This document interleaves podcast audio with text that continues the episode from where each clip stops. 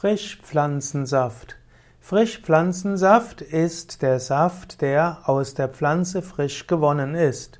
Frischpflanzensaft ist insbesondere ein Saft, den man zu Ernährungszwecken verwendet oder Heilzwecken.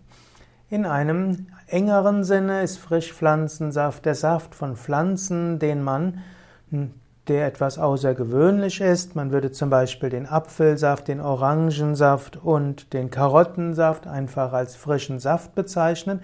Frischpflanzensaft ist dagegen ein spezieller Saft, den man besonders auch nutzen kann für Wohlbefinden, zur Prävention und auch zur Heilung. Gerade in Reformhäusern gibt es eine Menge von Frischpflanzensäften, die man zum Wohlbefinden einsetzen kann. Wenn man Frischpflanzensaft einnehmen will zur Heilung, dann sollte man den den Naturarzt oder Heilpraktiker befragen, gerade dann, weil nämlich auch Frischpflanzensaft Nebenwirkungen haben kann und Wechselwirkungen mit Medikamenten.